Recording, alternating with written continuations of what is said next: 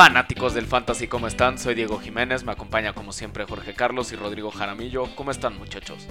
Muy bien, todo muy bien. ¿Tú, Jorge?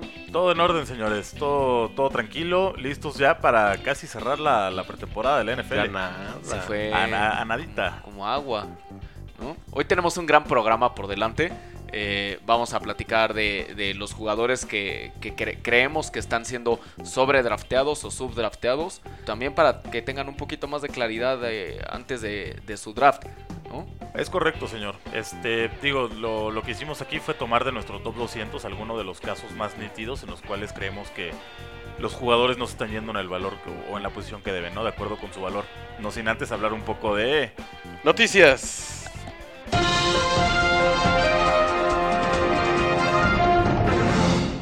La primera noticia, creo que, o sea, es relevante al fantasy, pero tampoco es una desgracia. Tyro Taylor salió, entró al club de los conmocionados el, este fin de semana. Qué triste club. ¿Qué Y- significa para los Bills? Mucho, ¿no? Ya tiene dos, tanto Tyro Taylor como TJ Yates están en, en el protocolo de conmoción.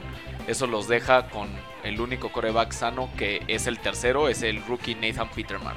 Sí, digo, no sé qué tan malo sea, porque evidentemente estamos hablando de, de un protocolo del cual estarán saliendo durante la semana, ¿no? Sí. O sea, no creo En que... teoría. No creo, eh, sí, Deberían. No deberían. creo que esto le quite, pff, ¿sabes? O sea, no, esto no se va a ir más allá de dos semanas. Entonces no creo que eso le quite la titularidad para la semana 1. Debería hay que ver qué tan saludable regresa del coco, porque sí hay muchos casos que... Fue un buen golpe, ¿lo vieron? Sí, sí, sí, sí, fue un, un golpe fuerte. Sí. Y hay casos de, de jugadores que entran en protocolo y, y los declaran ya, ya libres, regresan a regresan al emparrillado y, resulta que no. No, y, ajá, y les, vuelve, les vuelve a dar. Sí. Entonces, este, ¿Será que los Bills deberían buscar ayuda?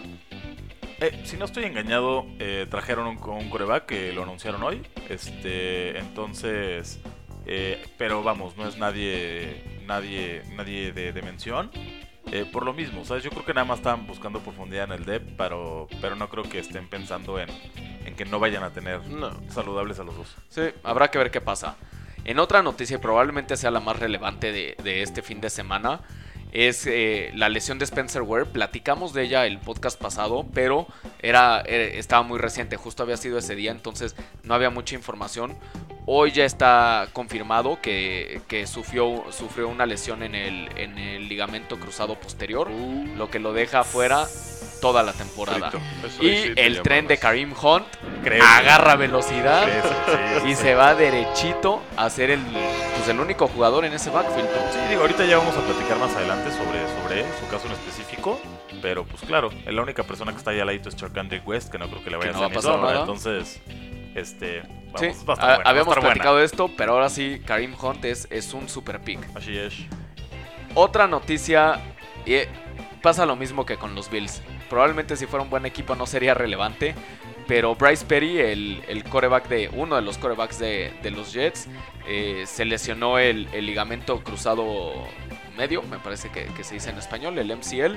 Y pues también va a, esca- va a estar fuera un buen rato, lo que deja a los Bills con dos, perdón, a los Jets con dos super corebacks, que son Josh McCown y, y Christian Hackenberg. No sabría por cuál irme, la verdad. Pues los Jets, ya escogieron, los Jets ya escogieron y al día siguiente de la lesión de Bryce Perry nombraron a McCown como el, como el co- coreback titular. Creo que es la mejor opción, la verdad.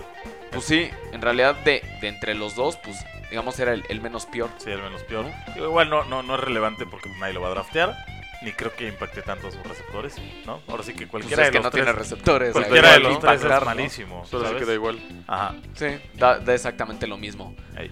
Otra noticia también, esta creo que nos parte el corazón a los tres porque además este tren había agarrado mucha velocidad de estos días, las últimas semanas. Cameron Meredith todavía no está confirmado, o sea, sufrió un Ah, ¿viste super golpe. Sí, no. Todavía, o sea, no ha salido nada, una declaración oficial de, del tipo de lesión, pero lo más seguro y los rumores son que queda fuera toda la temporada. Sí, digo, yo vi la, la lesión No, Yo fue un la super golpe. Yo no, no y está terrible. Sí. Está, está terrible. Entonces no creo, no, yo no creo que, que- o sea, puede ser, podemos estar hablando aquí de fractura, ¿sabes? Sí, dicen que probablemente fue, fue una fractura y, o sea, hay un 90% de probabilidad de que sea una lesión de que lo deje fuera toda la Sí, temporada. temporada. Este, pues sí, la verdad Sí. es que ahí los que los que puedan tenerle un cariñito a, a Kevin White se lo deberían estar llevando. ¿Tú crees? Sí. Yo, yo creo que con No, esto la verdad altas. ya no me anima a nadie. O sea, quien me gustaba de Chicago era Cameron Meredith. Ya no veo. Sí, Víctor Cruz, la verdad es que no confío en él. Kevin White no me gusta. Marcus Wheaton. Muy negativo, ¿no? Sí, la verdad es que bastante. No, pero sí, es un equipo que no tiene mucho. ¿Y qué pasa con Jordan Howard? Mm, creo que pierde un poquito de valor el hecho de que no tenga ya un arma, un arma digna. Ahí a la mano. Creo que pasa lo mismo que con los Bills, ¿no? Como no hay receptores, este. O sea, está solo Shady McCoy en los Bills. Todas las defensivas y los coordinadores defensivos saben que se va a ir para allá. eh, Entonces, o sea, que, que van a estar corriendo. Entonces, probablemente. O sea, sí, probablemente vaya a tener mucha, muchísima más carga este Jordan Howard. Por lo menos unos 5 o 10 acarreos más por juego. Sí, Pero las defensivas pues, se van a bajar. ¿no? Sí, se van a bajar. Entonces, eso no sé qué tan bueno sea. Pero bueno, y creo que pues, de noticias relevantes esta semana. Creo que No, todo, tenemos ¿no? todavía un par más. Wow. A ver. El baúl de Y las esta- noticias. Esta sí, a mí no me encanta, a, a ti sí te va a gustar. Este, los Browns ya nombraron a su coreback titular, va a ser de Sean Kaiser. Sí, digo, siempre quien, quien generalmente sale de Notre Dame sale con calidad. No, eh, yo te lo decía desde el principio. Yo, yo veía, yo veía cuando, cuando fueron por él al comienzo de la segunda ronda que esa era justo su tirada, ¿no? Que no, no se me hacía una mala opción Cody Kessler, pero de cualquier forma sí lo veía entrando a él a la- como titular. De la misma forma que veo a, Dicen que la competencia en realidad no Deshaun estaba Watson. entre Kessler y Kaiser, sino entre Brock Osweiler y de Sean Kaiser. Nah, Entonces, Nah, sí, veo, mundo- sí veo que haya ganado. todo el mundo sí, claro, todo el mundo sabe para qué draftearon, digo, Sí. para qué tradearon Además, a, a Brock dicen Osweiler, que yo no vi el juego, pero dicen que, que el último de los Browns de Sean Kaiser y muy Corey. Coleman jugaron increíble, bien, que se ve muy buena conexión entre Sí, ellos. se le ve muy bien. Sobre todo, eh, digo, los que lo vieron en, en colegial, a Deshaun Kaiser se le veía muy lento. O sea, sus pases eran demasiado lentos y anunciados. Y, y ahorita se le ¿Ha vio mejorado? muchísima. pro- eh, sí, o sea, le vino literal entrenamiento en la NFL en los últimos meses. Se le ve con Una mucha mejora. profundidad y mucha rapidez para soltar. O sea, tienen buen brazo, ¿no? Entonces, me gusta, me gusta lo que se ve. Y de Corey, de Corey Coleman, pues lo que platicábamos. Sí, ¿no? no, El año pasado no le pudimos ver lo que traía por la lesión, pero es un excelente receptor. Sí, excelente. Y la última, y esta le va a dar mucho gusto a Rodrigo Jaramillo, es este que John Harbaugh ya anunció que sí o sí Joe Flaco va a iniciar la, la temporada. Ah, es verdad. Creo que Entonces, es una excelente noticia para la es NFL buena en noticia general. para la NFL, Para para, el equipo, para para, Para los todos, receptores de... Para las familias. Sí, la verdad es que es bueno. es No- bueno. nos da tranquilidad, es lo que platicamos en- en pasados podcasts, que, que regrese Flaco nos da tranquilidad con el cuerpo aéreo de, de Baltimore. ¿no? Es correcto. Es correcto. Y ya, esas son todas las noticias. ¿Algo más que quieran platicar? Nada, yo ¿No? creo que ya podemos irnos explorando a los jugadores. Vámonos a platicar entonces de, de los jugadores que creemos que no están en su valor. Y el primero lo venimos hablando, pues, creo que por lo menos dos, tres semanas, lo hablamos Sí. casi todos los programas. Ey, Y sí que Elliot se sigue yendo, eh, digo, ya no está en la primera ronda, ya pasó a la segunda, es el pick 16. Yo creo que no, o sea, no hay forma de, de comprar un corredor en ese valor. No, Un corredor. no, no, un corredor que no va a jugar siete semanas. Sí, no, Exacto. O sea, un corredor sí, pero él no. Sí, no. O sea, digo, él tiene, tiene, como sabemos, seis semanas de suspensión, que salvo lo que suceda ahora en, en la, en, la, en la audiencia, Es mañana, eh, pues yo no creo que le vayan a, a- a modificar la, la pena. Entonces, no va a estar seis semanas. Dallas descansa, en, en- Sí. creo que en la semana seis. sí, Entonces, lo vas a perder 7. Siete, literal. Entonces yo creo que no vale la pena. Nadie, nadie que no te vaya a dar puntos durante siete semanas vale la pena. Nadie. Ni Livion Bell, Sí, ni. David Johnson, nadie. Lo más largo que hemos visto con jugadores de este valor fue la suspensión de Bell de cuatro, cuatro juegos, ¿no? Hace que de hecho se la años. redujeron Sí. a tres. Sí, al final pagó el valor de, de ser drafteado en la segunda ronda, pero es una cosa muy diferente que, que te suspendan tres juegos a que te Sí, suspendan la, pues la mitad de la de- temporada de Sí, fantasy. exactamente. Entonces sí, como que no. no Sí, no, no gente, le no, veo por dónde. lo hagan. No. Espérense a la ronda 7-8 que está Darren McFadden. Exacto. Draftenlo a él, que van a- tienen 7 semanas garantizadas de, Sí, de un punto. corredor. Exacto, y además siempre, pues realmente quien gana, quien gana un- una liga de fantasy es quien está mucho más bien puesto en temas de waivers. Entonces, Sí. empiecen con McFadden como, ya sabes, como su corredor número 2, que les va a dar muy buen, muy buen puntaje. Y, y en las, por la semana 3, 4, 5 se van a ir popeando varios corredores con valor. Sí, tu pick 1 y 2 nunca te van a hacer ganar una liga de fantasy. Generalmente pero no. sí te van a hacer perderla. Exactamente. Una, una mala decisión sí te va a hacer perder Sí, una liga. Una mala inversión. Exacto. Y después pegadito está otro vaquero que yo creo que está caro. Es el pick 18 y es Des Bryant. Ok, eh, no sé, ¿tú cómo ves, Rodrigo? Pues a mí me parece caro. No creo que se debe de ir ahí. Habrá... ¿A quién más podríamos agarrar antes que él? ¿A quién te gusta? Ah, Michael Thomas. También Está- es, también está es, pegadito. también es un, este, un, un receptor 1. O a Mari Cooper, que está dos picks después. Ah, mejor. O sea, mi, lo único que no me gusta de Des es. No creo que, que Dak vaya a estar en el mismo nivel que la temporada pasada. No, yo creo que Dak va a estar en un mejor nivel que la temporada pasada. No, hombre, él como, no. él, Soñador. él como, él como jugador ha mejorado bastante, pero el, el, No el tiene así. equipo... eh, sí, no creo que... Realmente no creo que importe. O sea, Le quitó mucha carga. le quita- o sea, realmente con esa línea ofensiva hemos visto cómo corre cualquiera. O sea, podría ser Zeke, podría ser Fournette, podría ser un corredor número 2 de otro equipo y te empieza a reventar. Ojo, este, el problema para Dallas terrestre se dio realmente cuando no tuvieron a Tony Romo, por ejemplo. Que las defensivas sí no tenían nada de miedo del coreback porque pues era Brandon Whedon y esos secuaces. Pues claro, ahí sí se te bajan las defensas. Se, ajá, se te bajan las defensas, pero pero yo creo que, ¿sabes? Con, con lo que trae Dallas en el backfield, trae a dos Pro Bowlers, no creo que tengan bronca. El tema con Des, por el cual estoy de acuerdo con ustedes, es porque Dak Prescott reparte muchísimo los balones. O sea, el cuerpo aéreo de Dallas es muy parejo. ¿no? Tienes a Bryce Butler, tienes a Terrence Williams, tienes a Jason Witten, No creo que sea tan parejo. a Cole Beasley en, en cuanto a, en cuanto a la repartición. En cuanto de a targets, claro. Exactamente, a eso voy. Entonces sí le, le resta mucho valor a Des. ¿no? Luego, bueno, tenemos una, un caso opuesto que es Doug Baldwin. Baratísimo. Este, baratísimo. Él se va en la. Está proyectado irse en la 25, Se está yendo en la 25. ¿no? Ajá. Y él es el wide receiver 1 y realmente no tiene mucho alrededor que le esté quitando targets. Yo digo, tienen a. Tienen a Jimmy Graham, que pues él sí. Pero no le arrebata- juegan en la misma zona. No, pero le arrebata mucho valor en el end zone. ¿Sabes? O sea, red zone Sí. generalmente van a buscarlo a- a- a- antes a Jimmy Graham Eso de lo que van a razón. buscar a Doug Baldwin. Este, Sí, pero con de que- con que forma es barato, porque es la 25, ¿sabes? No, y con que Baldwin se dé una escapada. Digamos, o sea, él, él normalmente sus trayectorias son, son largas, son de Sí. poste o de, de banderola. Entonces, con que en una de esas se dé una escapada, ya, ya te cumplió. Sí, exactamente. Entonces ahí estaríamos hablando de que te va a generar este valor por yardaje, ¿no? Y obvio, el yardaje y las, las trayectorias largas también generalmente pueden derivar en, en- en- en anotación. Entonces creo que sí está muy barato. O sea, lo, lo- lo refieres muy bien. Sí, el- Baldwin, si lo ves en la ronda 2. Ahorita se este, está yendo justo a final. Es el último pick de la ronda la 2 ronda dos, en, drafts de dos de equipos. dos equipos. Yo, yo me animaría a tomarlo inclusive a principio de la ronda 2. Exactamente. O sea, lo estás comparando con, digamos, de receptores a niveles de Michael Thomas y a Mary Cooper. Yo creo que está en ese nivel. La temporada pasada eh, generó 159 puntos de fantasy. El más cercano a él del mismo equipo fue Tyler Lockett y solo generó 83. Sí. O sea, claramente hay una preferencia de, Por de. Russell Wilson Sí. para, para lanzarle a él. Entonces yo creo que es un super pick. eh, si está a finales de la 2, de la 2, yo creo que ya es baratón. Podría animarme a tomarlo un poco antes. Bien, me late. Ahora en el número 4 tenemos al famosísimo Tom Brady. A- al que Este sí es una Al- grosería. digo, a mí me parece de lo peor. Este es el número 30, o sea, está yendo en el número 30. Principios de la 3. Hay dos problemas.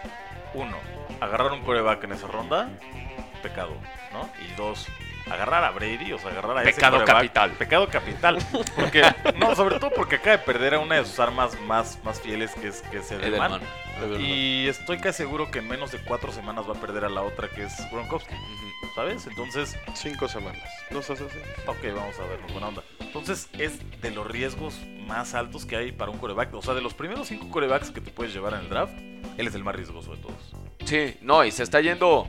eh, Digo, Aaron Rodgers se está yendo bastante antes que él. Pero se está yendo en el muchísimo más 21. valor. Exacto, sí. Si te, va- si, va- te vas a quemar un pick Sí. de segunda, tercera ronda en un coreback, que sea Aaron Rodgers. Rodgers. ¿no? O Drew Sí. Brees. No, No Tom Brady. no Tom Brady. ¿Sabes? Está tristeza decir el nombre. Pero, pero sí, de acuerdo. Este, 30, muy caro para Brady. ¿Estás de acuerdo? Sí. Me parece. Bien, Sí, entonces- no. Sí, sí, sí, yo, es lo que yo creo. Ahora, en el número en el número 5 tenemos a Kelvin Benjamin. Este sí es una ganga. Es una ganga, ¿no? Pero dinos por qué es una ganga. Está en el número 47 su ADP. Es una ganga porque es el número 40, o sea, es el pick 47 y es el wide receiver 1 de, de Carolina.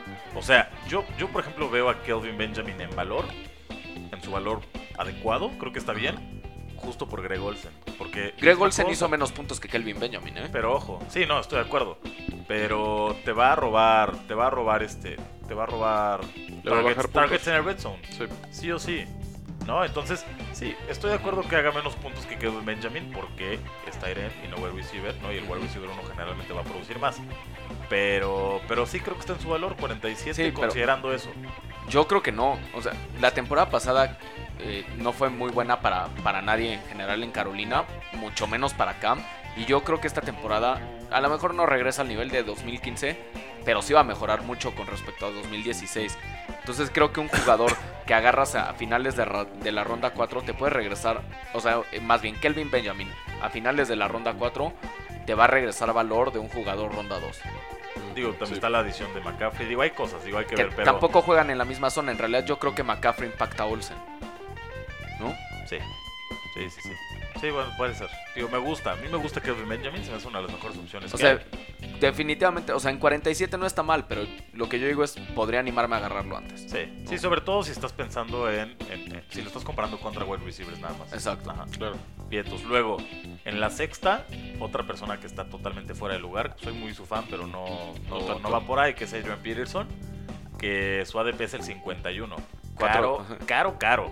Sí. ¿No? Bien caro. Sí, porque además tres después está el otro corredor de, de los Santos. Que es Mark Ingram. Mark Ingram. ¿no? O sea, y también en ese mix de corredores tienes a Alvin Kamara que ha Kelsey está demostrado- baratísimo, Está, está baratísimo, de es la una 12. ganga. Sí, si lo ven por donde lo vean, llévenselo, ¿sabes? Pero el tema con Alvin Kamara es que yo creo que les va a acabar comiendo la chamba a los dos. sí, porque Peterson se va a romper en la semana En la 5. semana exactamente. Probable. Entonces, este, y Mark Ingram, aunque no es tanto de lesiones, no tiene, creo yo, ni la cualidad de, de AP, ni la juventud y el punch que trae ahorita Alvin Kamara, Ajá. ¿no? Entonces, sí creo que AP ahorita está muy, muy caro. Eh, se me hace O sea, yo ni persona- siquiera creo que sea drafteable. Yo creo que es una persona ronda 9 o 10. ¿Sabes? Yo creo que sigue y, siendo y caro. es, y es riesgoso, ¿sabes? O sea, Sí. te puedes ir por opciones más saludables eh, en esas mismas rondas y con mucho valor. Sí, o sea, sí, o si vas a draftear a alguien que se rompe tanto, draftea a Jamal Charles de Denver, que anda por ahí de las do- de la 12, 11. Ajá, exacto. Sí, sí, sí, justo es eso. Entonces, este, pues bueno, ahí si lo ven, huyanle un poquito. Después está otro Super Bost en la 56, que es Mike Gillisley de, de los Patriotas. Está caro. Yo creo que aquí, y lo que pasa es que la gente cree que, que Mike va a llegar a ser el, el Garrett Blount de este año, ¿no? Sí, no, y, no. no va a pasar. Y no, no va a pasar. Este, Ligor Plon tenía muy clara su chamba y su, y su posición número uno en el equipo. Muy, ¿sabes? No del año pasado, ya, ya lo venía acarreando. Entonces, este, no creo que Gilly llegue cuando traes a Workhead, como mencionabas en otro programa. Este, tienes en el mix del año pasado a James White y a Darion Lewis, que la verdad es que lo hicieron bien. No lo hicieron mal. ¿Sabes? Sí. Entonces, este, no, no creo que tenga el valor de, de, de pick 56. No, lo que pasa es que no, no va a tener carga. Yo creo que en realidad el, el bueno ahí es Borghead, que de hecho en la pretemporada lo hemos visto mucho mejor y ha tenido un, un gran desempeño. Y probablemente sea, o sea, suponiendo que los Patriotas llegaran a tener un esquema de, de- de ataque por tierra similar al del pasado, Gillisley no tiene las cualidades de, de Blount. ¿no? Sí, no, le gana la no, chamba a los no, demás. para nada. sí, todo el Sí, tiempo. no, para nada. Entonces yo creo que ahí no debería estar. Eh, es riesgoso, es riesgoso porque no, no te va a regresar ese valor. Así es. Mala inversión. Mala, malísima. El que está baratísimo, y súbanse todos al tren de Karim Hunt, Vámonos. Pick vámonos. 66, Sí, todos a bordo. Es una ganga, es una ganga. Bastante. ¿no? Este, aquí digo, obviamente lo que decíamos hace rato, ¿no? Spencer Ware fuera. Eh, Charkandre West, West, lejos. lejos. nadie. Entonces, él ya, ya estaba planeado para que él se acabara llevando al equipo. ¿no? Ya con lo de Spencer Ware, que Digo, claro. ha, ha ido cayendo muchísimo Karim Hunt en, digamos, ha, ha mejorado muchísimo el ADP. pero, pero vamos, con todo y todo, eh, ahorita se encuentra en el 66, Ahorita está en el 66, ¿sabes? pero ha Ah. ido creciendo de una ¿En manera. dónde estaba el viernes, por ejemplo? El viernes estaba. Hace una semana exactamente. Estaba pegándole a la ronda. Digamos, era como el pick 5 de la ronda 8. Ok, nada. Pick 5 de la. O sea, estaba barato. Hoy Ahora ya está en el pick 3 de la ronda 6. Ey. Y conforme se acerque la tem- el inicio de la temporada, yo creo que bajando. Hunt va, va a acabar en ronda 3. Por lo menos en, en nuestra actualización de, del top 200 de jugadores, Karim Hunt es un jugador ronda 3. Sí, sí, sí creo. Y además, este, digo, vamos, vamos a observar seguramente en el último juego de pretemporada que va a tener más carga, Sí.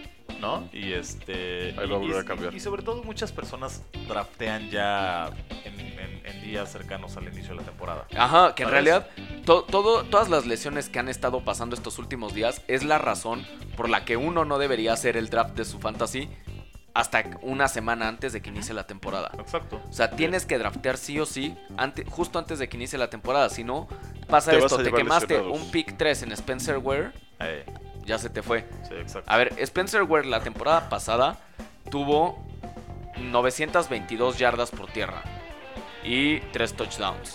Chakandrick West tuvo 293. Karim Hunt, ¿cuántos debería tener?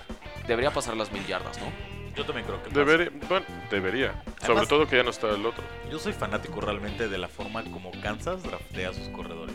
Fanático. Este Ah, fue pick 3. Nunca lo hacen mal. Brincaron para, o sí tradearon para llegar a por él, pero es, fue Pero pick estuvo 3. bien Pero lo hacen muy bien. Ujú. Sí. ¿Sabes? Digo, te puedes llevar a un ronda 1 y te, te resulta un bust. Sí. Normal. ¿No? Entonces sí, siempre, desde Jamal Charles a la fecha, solo ves que lo hacen bien. Entonces sí, vayan por él ahí. O sea. Chakandrick West debería estar top 10 de, de running backs de este año. Digamos, debería pasar los 160 puntos de fantasy, por lo menos, ¿no? Ey, Y, y si fuera top 10, debería pasar los 200. Sí. sí. Ahí lo vemos. Pasando los 200. Eh, sería a nivel Jordan Howard, Melvin Gordon, LeGarrette Blount, Devonta Freeman, Sí. DeMarco Murray. Sí lo veo, ¿Sí? sí lo veo. ¿No lo ves? No creo.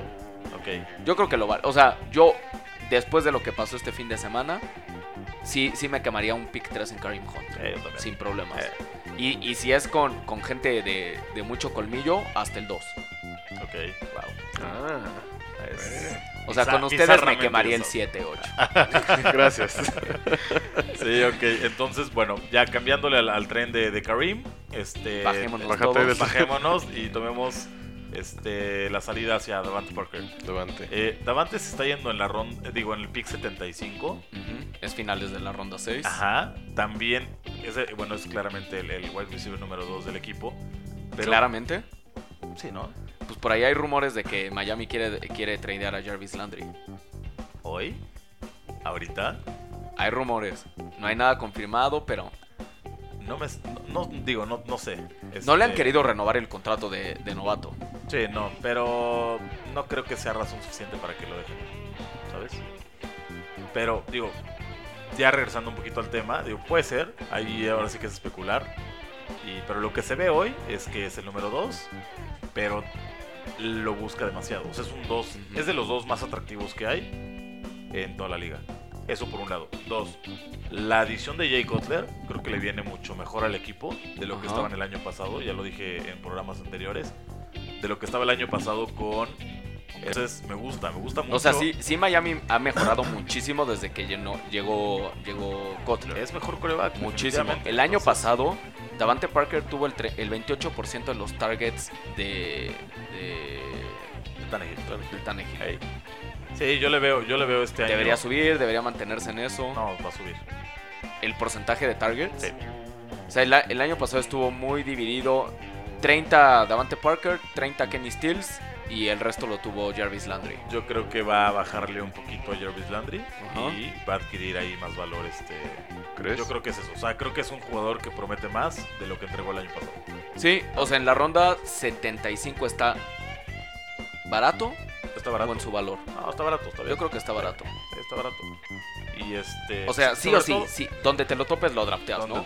No. Vamos, si lo agarras, o sea, después de las Sí, 5. bueno, claro. No, sea, después de las Ah, 5, des- exacto. después de sí. cuál. Después de las o 5. sea, pues cuando ya te aparezca en la pantalla. de- Exacto, cuando te aparezca en la pantalla. Si ya te aparece en la pantalla, Ya. ya, Sí. ya ve por él. Exactamente. Ahora, este. De Sean Jackson. Deshaun Jackson me gusta muchísimo porque va a ser, va a dejar de ser el primer receptor de como, como era en Washington para ser el segundo detrás de Mike Evans. Este agregan, o sea, se mete a un equipo donde está Mike Evans y se agrega a OJ Howard y tienen a, a Braid. O sea, creo que realmente va a llegar a un lugar muy repartido, Sí. pero con, las, cal- con, las, con la cualidad física de un wide receiver número uno. ¿Sabes? Entonces, ponlo a él, uno a uno, contra un, contra un esquinero promedio o abajo del Sí. promedio y te lo va a quemar. Claro, Siempre porque a además a él le van a poner el segundo. Exactamente, o sea, siempre, siempre lo va a quemar. Digo, Deshaun Jackson ha tenido por lo menos dos temporadas seguidas con problemas de, de lesiones. Sí, ¿no? tobillos. Ese, ese es el, como el único problema que le veo o, o la desconfianza que me genera. Pero en realidad sí, probablemente el safety, eh, el safety fuerte y el, el cornerback, cornerback uno nu- se van a ir con Mike. Mike. Entonces Deshaun Jackson debería tener muy buena oportunidad de generar puntos. Obviamente no va a tener la preferencia de, de James Winston, No. pero sí que debería estarte generando por lo menos unos 10 puntitos a la semana. Sí, sí, sí, la verdad sí lo veo así. Oh, creo que puede- lo que aquí podemos este, encontrar es algo como lo que pasa en, en Oakland con la llegada Con de Michael con- con Crabtree. O sea, cuando llegó Ándale.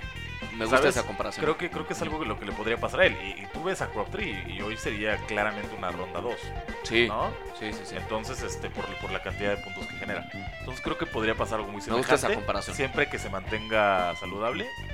O sea, lo- Que debería ves- pasar también porque ya no va a tener el desgaste que tiene en Washington. Porque ya está más repartido. Sí, Exacto. e incluso lesionándose, creo que llevártelo con el pico 85 no está mal. No, sea, a mí en el apuesta- es una 85 me parece barato. Es una apuesta que digas, bueno, igual se me lesiona por ahí 2, 3, 4, 5 juegos, igual lo vale. El 85 es finales de la ronda 7. Ujú. A mí me parece un poco barato. Sí, sí, O sea, sí. sí podría arriesgarme a tomarlo antes. Sí, sí, sí. O sea, creo que realmente está, está muy bien. Este, si lo ven antes, definitivamente van por él.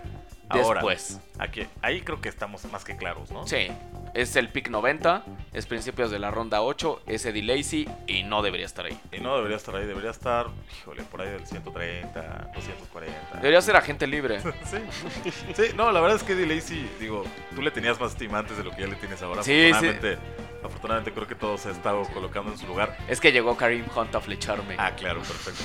No, pues es un jugador que sale de una buena línea ofensiva donde no hizo nada para entrar a una muy mala línea ofensiva Ajá. donde va a ser menos. Pero además sería el, sería el número 2 detrás de Thomas Rhodes, ya regresando en su momento. Sí. No va a haber la bola, ¿sabes? O probablemente sí va a tener trabajo. Yo no creo que, que vaya a ser una, una banca sin, sin trabajo, pero no creo que tenga la suficiente carga como para, para draftearlo en, en ronda 8. No, hombre, O sea, adelante de él está Jonathan Stewart está 10 puntos atrás. Ya hablaremos de él ahorita más Ajá. adelante. Él y sí vale es una mucho más la pena. No, pero en el depth chart ade- adelante de él está Thomas Rolls, está CJ ProSize. No creo que no vaya a tener carga de trabajo y probablemente pueda, pueda tener un buen desempeño. No, no creo que vaya a ser malo, pero no creo que vaya a tener la carga de trabajo suficiente para invertir una ronda 8 en él.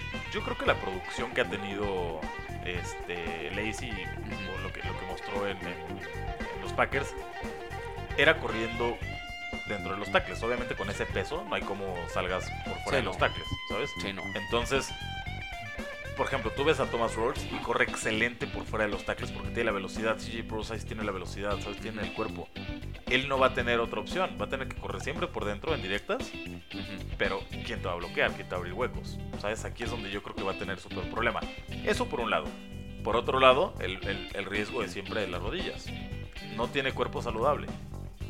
¿No? Entonces, este. Sí, en yo realidad. realmente creo que, creo que su, su- su lugar 90 en el ADP está carísimo. Yo. Está caro por lo peligroso que es. Sí, ¿no? Porque a mí, te digo, no me parece malo y yo creo que podría tener semanas muy buenas en las que genere. El problema es que tampoco está en un equipo que corra mucho la bola, ¿no? O sea, Sí. o sea, no es un backfield que genere para fantasy. nah. Russell No. Wilson también corre mucho. Ajá, te digo, es el problema de la línea ofensiva. O sea, no esperes que esa línea te genere ataque terrestre, y menos si eres el tercero en el depth, ¿sabes? Sí. ¿En qué Entonces, ronda sí. te lo llevarías? Eh, me lo llevaría por ahí de la Gratis. de la, de la ronda de la ronda 2 de la temporada, ¿sabes? Y No, ya yo- después de que se lesionen los, los, los titulares, no, no lo veo. Yo no me lo llevaría ni siquiera en la 12, 13. Yo sí. Yo en la 12-13 ya ¿Sí? podría. Pues sería un volado. Si te lo en encuentras realidad, por ahí. después de la ronda 11, todos los jugadores que drafteas son apuestas, ¿no? Ya me ves a mí drafteando Ah. en, la, en la última un quarterback, ¿sabes? Ya ves, a- si es, depende con quién juegas, ya dijo. Si es Colmillo, Exacto, ahí ya claro. hay una jiribilla. ya Sí, pero, pero, tío, no. Ok, 12. Sí. ¿Te gustaría en la 12? 12 a lo ¿Tú, mejor. Rodrigo, cómo lo ves? Ajá, yo coincido con? Diego. 11, 12. Sí, antes. O sea, no, el- no a principios de la 8, definitivamente. Ah, no. El que se está yendo un pick después de él, y creo que sí es una ganga, es Eric Decker. Es correcto. Está baratísimo. Mira, en el depth, ¿cómo está Eric Decker? Eric Decker hoy está listado como el cuarto. Está por detrás de Corey Davis, Richard Matthews y Trent McBride. No creo que vaya a ser su lugar. No, yo tampoco creo. O sea, no Es- hay forma. Nah. No, no, no, este, y sobre todo, digo, está probadísimo, ¿no? La calidad que trae. Creo que le viene a impulsar al equipo una muy buena cantidad de, de- de de buenas manos, ¿no? Buen yardaje, touchdowns. O sea, creo que yo si lo viera en el draft vivo, por ahí del pick 6. 80? Ronda 6. 75, ajá. Se ronda 6.75, ¿no? Sí, exacto. Yo me lo llevaba ahí. Es finales de la ronda 6. Sí, yo me lo llevaba ahí, pero gratis. A mí me encanta Eric Decker. O sea, sí, definitivamente ronda, ronda 6-7. Este, sin ningún problema. Creo que tiene. Además de que tiene mucho valor, creo que va a acabar siendo el receptor número uno de ese equipo. Completamente de acuerdo. Ahora, este, seguidito de él tenemos en, en, en el pick 100 a Jonathan Stewart. También es otra ganga. Sí. ¿no? O sea, ojo, Jonathan Stewart sigue estando considerado como el corredor número uno. Ajá. Definitivamente es el corredor que va a ir entre los tackles. Sí, Es el- lo hemos el- hablado muchísimo. ajá, es el Sí. corredor de zona de gol. Se está yendo hasta la 100. Y McCaffrey en la 24. Que sabes, de meramente Sí. mediático ese tema. O sea, no es lógico. Deberían no, estar, no. digamos, Invertido. sí, no, bien no no invertidos, invertidos, pero más, más cercanos. más, ajá, debería estar más contraído ese gap. Sí. Entonces, este. O sea, no, a lo mejor no como Adrian Peterson y Mark Ingram, que hay un pick de diferencia entre ellos. Ajá, pero- sí. Pero, pero sí, debería estar definitivamente. Yo creo que Jonathan Stewart es una excelente apuesta. Excelente. También desde la ronda 6 o 7. Sí, o sea, excelente. para que sea tu. A lo mejor no va a ser tu, tu running back 1 o 2, pero sí podría ser tu tu flex. primer backup. Ajá, o tu flex. Sí. Definitivamente tu mejor backup. Sí. Pero sí, yo, yo lo tendría como flex. Sí, sin problema. ¿Sabes? Inclusive, y es lo mismo, o sea, si estás por ahí de principios de la 8, si ya te apareció en la pantalla, llévatelo. Sí, no, Llévatelo. claro, claro. Definitivamente. Vamos Ahora, a cerrar con... Con, con la, un- con la defensa de los Broncos, ¿no? Digo, creo que es algo que nos llama la atención porque se está yendo en el pick número 108. ¿Qué opinas? Yo creo que la ronda 9 no es una ronda de defensas, ¿No? ni cerca. No, no, no. O sea, pero no importa la defensa que sea. Eh, pues es una recomendación. Cuando vayan por defensas, creo que encuentran muchísimo valor en la última. Es que las defensas son streameables. Muchísimo. O sea, Sí. si, si en la si en la Igual ronda pateadores. 4, perdón, si en la ronda 14 levantas, por ejemplo, a los Bills este en, en tu draft, Sí. porque la semana 1 juegan contra los Jets, Suena lógico. Digo, independientemente de contra, contra quién jueguen. O sea, si en tu último pick agarras una defensa porque va contra una ofensa no contra va contra Cleveland. sí. Sí. vale, ¿no? Se, se- se vale. Y si lo quieres soltar al final de la. ya empezando la semana 2, también Exacto, vale. la semana pe- 2 te agarras al siguiente que juegue contra, Contra Cleveland, contra los Jets. Contra los Jets. Y la semana 3 te Exacto. vas con ya- o sea, Exacto. es lo mismo que la posición del kicker. Sí. No sí. drafteas pensando que va a ser tu defensa de toda la temporada. No. No, porque realmente la, La diferencia, además, la diferencia de generación de las defensas es muy marginal. Sí, O sea, es muy raro que agarres una defensa y tenga, ok, pues menos uno, menos dos. Que ojo, también te puede pasar con una gran defensa. mira, la, def- la defensa número uno la temporada pasada fueron los Bikes, que generaron 10.9 puntos de fantasy en promedio por, por juego. 10.9. La defensa número 16 fueron los Falcons. Perdón, la 15 fueron los Falcons. O sea, 14 picks de, digamos, 14 posiciones de diferencia. ¿Y cuánto generaron por promedio? 7.4.